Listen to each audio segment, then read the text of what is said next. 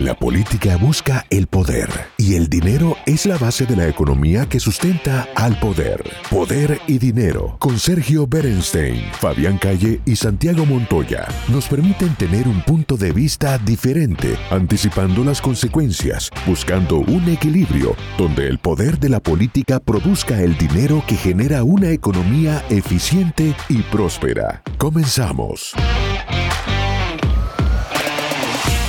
Hola, bienvenidos a una nueva edición de Poder y Dinero. Estamos con Fabián Calle. ¿Cómo está Fabián? Hola Sergio, ¿cómo están todos? Muy bien.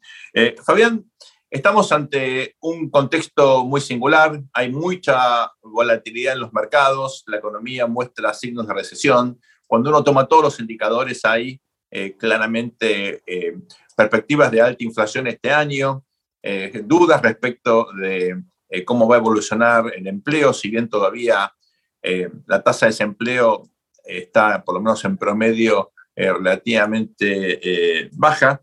¿Cómo estás mirando este contexto? hay gente que piensa que a partir del fallo de la Corte Suprema, la economía no va a ser el foco de la discusión en noviembre. ¿Crees que esto va a ser así?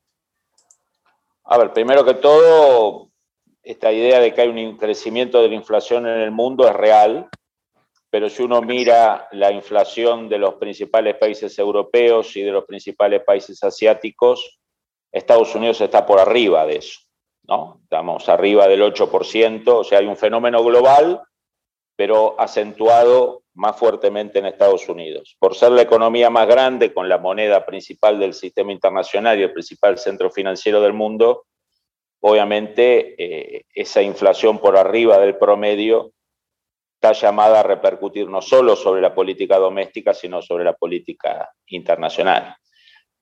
Dos factores que creo que se, se combinaron fue una excesiva inyección de recursos económicos al principio de la administración Biden, donde quizás ya no era necesario seguir inyectando dinero por el efecto COVID. Eso creo que creó un exceso de emisión.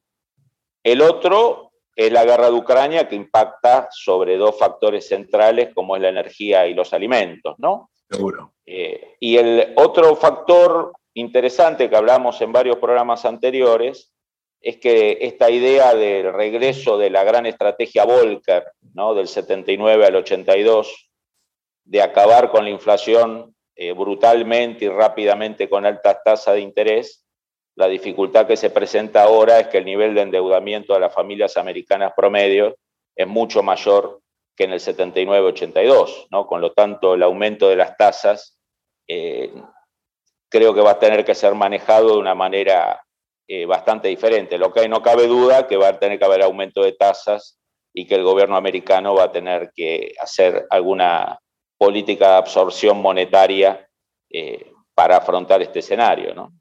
Bueno, esto ya ha venido, ha venido ocurriendo, la, la Fed subió bastante la tasa. Eh, esto ha impactado en la vida cotidiana, Fabián, de múltiples formas, y uno ve en algunas ciudades de Estados Unidos eh, cambios importantes en la lógica del comercio. ¿no? Eh, tenemos la oportunidad de, de, charlar con Santiago Montoya al respecto. Él está justamente de visita en la ciudad de Miami eh, si te parece, escuchamos la charla que yo tuve ayer con él. Me parece que es muy interesante justamente para capturar cómo todo lo macro impacta en la vida cotidiana eh, de los americanos, aún en ciudades que están recibiendo mucha inversión y nuevas migraciones, como en el caso eh, de Miami. Escuchamos el audio y en un momento luego volvemos a reflexionar al respecto. Vamos. Estamos aquí en Poder y Dinero, charlando con Santiago Montoya, que está en la ciudad de Miami. Santiago, ¿cómo te va? Bien, bien, Sergio. Bueno, eh, con ganas de preguntarte, de preguntarte algunas cosas, porque, mira, estoy parado eh, justo acá en la esquina de eh, Northeast 40 Street y, bueno, y Northeast también 1 Avenida, o sea, en el, en el núcleo del, del Design District, pero tengo que contarte que la recorrida que, que, di, bueno, por supuesto, esto eh, es un, digamos, a nivel de lo que es la oferta, la oferta de, digamos, que hay para el que recorre la zona, es, es como una zona exquisita de, de, París o de Londres, la fisonomía que está tomando esto, porque están las mejores marcas, con, con una apuesta, digamos, este, muy sofisticada. pero también me llamó mucho la atención, prácticamente es una por cuadra la presencia de, de policía, de móviles policiales circulando permanentemente y algunos comentarios sobre ciertos disturbios que, que, han puesto de manifiesto la, la, grieta que se ha instalado en la sociedad norteamericana. Eh, Sergio, eso, eso es lo que percibo eh, en este lugar, en este momento, y es el comentario que me surge para hacer y para preguntarte eh, sobre ese tema. Recordemos que es una de las zonas de mayor desarrollo inmobiliario en la ciudad de Miami en los últimos tiempos. ha habido un boom ahí de inversión, una ciudad que está recibiendo obviamente una cantidad notable de nuevos inmigrantes dentro de Estados Unidos y, desde afuera. Hay un proceso, Santiago, como vos sabés, de migración de empresas e individuos eh, de muchos estados eh, que tienen altas tasas de tributación, una carga fiscal muy alta, mucha regulación, a estados eh, en general donde predominan gobernadores más pro mercado, ¿no? Chevron está vendiendo sus headquarters en California, mudándose a Texas. un fondo muy importante, Citadel, eh, se está haciendo de Chicago también para mudarse a Miami. En fin, esto hemos visto una tendencia muy importante y explica este fenómeno que vos estás marcando de eh, un incremento en la calidad eh, y también en el prestigio de las marcas que uno ve, por ejemplo, en, ese distrito. ¿no? Ahora, por supuesto que la conflictividad que hemos visto en Estados Unidos últimamente también es un factor no menor, ¿no? Y sobre todo el movimiento Black Lives Matter y otros conflictos que han derivado en manifestaciones públicas, bueno, han generado esta reacción que vos ves con la necesidad de tener presencia policial. Estamos en una sociedad muy dividida, ¿no? Que sobre todo está llegando al 4 de julio, que es una fiesta tan importante, con, me parece a mí, grietas o, conflictos profundos en todas las dimensiones, económicas, políticas, culturales. Eh, no puedo dejar de mencionar, obviamente, el fallo de la Corte el otro día en relación al, aborto, eh, y yo creo que eso se manifiesta también a nivel urbano. Ahora, eh, como economista, vos miras eso y la pregunta es, ¿cuánto tuvo que aumentar el ingreso per cápita promedio para que haya esa clase de instalaciones, esos, esos negocios tan, tan caros, esas marcas tan prestigiosas, Santiago? Bueno, tenemos que tomar como referencia los niveles de ingreso promedio de, ciudades como Londres, como París o como Tokio. Mm. Ese proceso yo lo, lo, lo vi ocurrir, digamos, por, digamos, tres o cuatro instancias que, tuve, digamos, a lo largo de 20 o 25 años.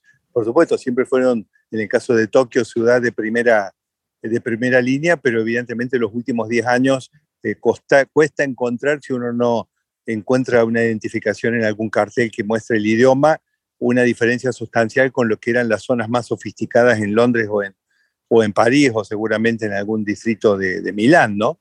Eh, así que me parece que ese es como como, como referencia, digamos, tenemos que, que, que, calcular para que, para que haya esta oferta tan exquisita en un lugar, es porque eh, acá, acá se, digamos, se ha, este, establecido que el mercado tiene un poder adquisitivo como de las ciudades, las ciudades top a nivel mundial y dentro de eso eh, la crema y la nata de la sociedad de consumo de cada uno de esos eh, de esos países que representan las ciudades. Pero eh, evidentemente, esto que estoy observando, donde hay un ambiente tenso, hay relativamente poca gente, poca gente, digamos, disfrutando de los paseos por la...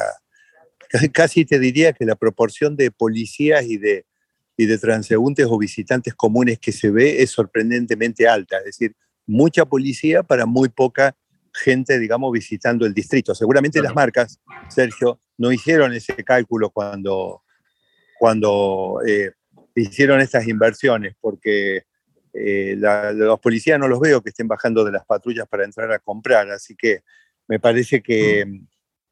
que ahí, ahí, hay algo donde indudablemente si este, esta grieta no se encamina, podemos tener eh, una frustración a nivel de, de, una inversión en una ciudad que que realmente, digamos, lo merece y lo necesita.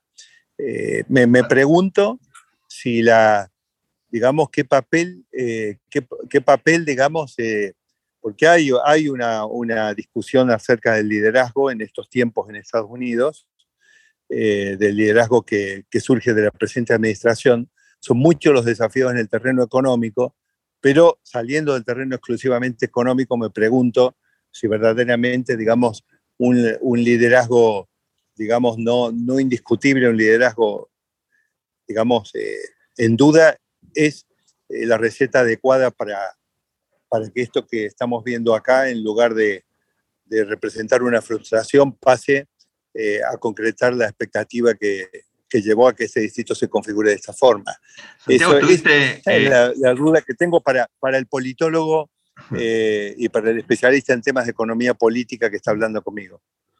Santiago, estuviste paseando por la ciudad y, y, la pregunta es, ¿estuviste por Lincoln Road, por las zonas más tradicionales?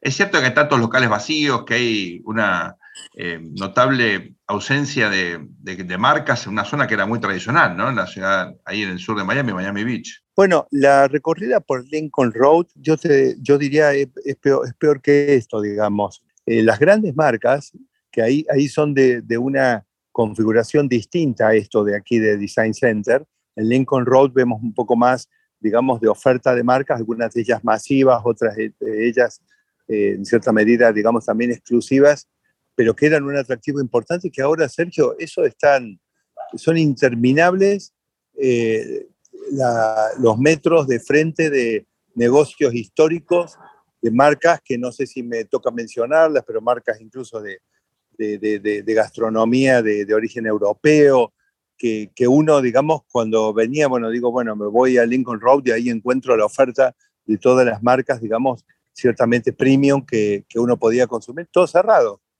Todo cerrado, es decir, con una configuración, Sergio, que como digo, en Design District no se ve, pero en Lincoln Road sí se ve, eh, que me parece más que atribuible a un conflicto social eh, que amenaza el área, como sí ocurre en, Design eh, Districts.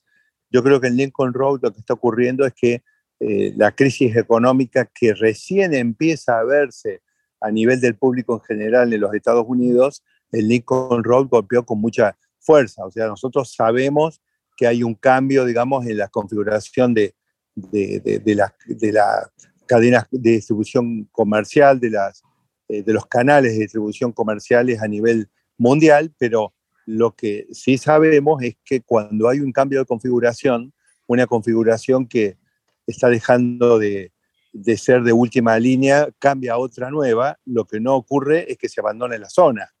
Ahí está ocurriendo otra cosa, digamos, y es un tema de indudablemente ecuaciones de costos y proyectos de negocios que no, eh, que no, que no funcionan. Estamos quedando sin tiempo, Santiago, te mando un abrazo, nos vemos pronto. Muchas gracias, Sergio. Eh, muchas gracias también para, para, Fabián, que no, sabemos que nos está escuchando, eh, y para todos los quienes nos acompañan en Poder y Dinero. El análisis sobre el poder y dinero concluye por hoy. Seguimos con los cálculos y proyecciones para ofrecerles nuevas herramientas que les ayuden a tomar mejores decisiones. Hasta el próximo programa.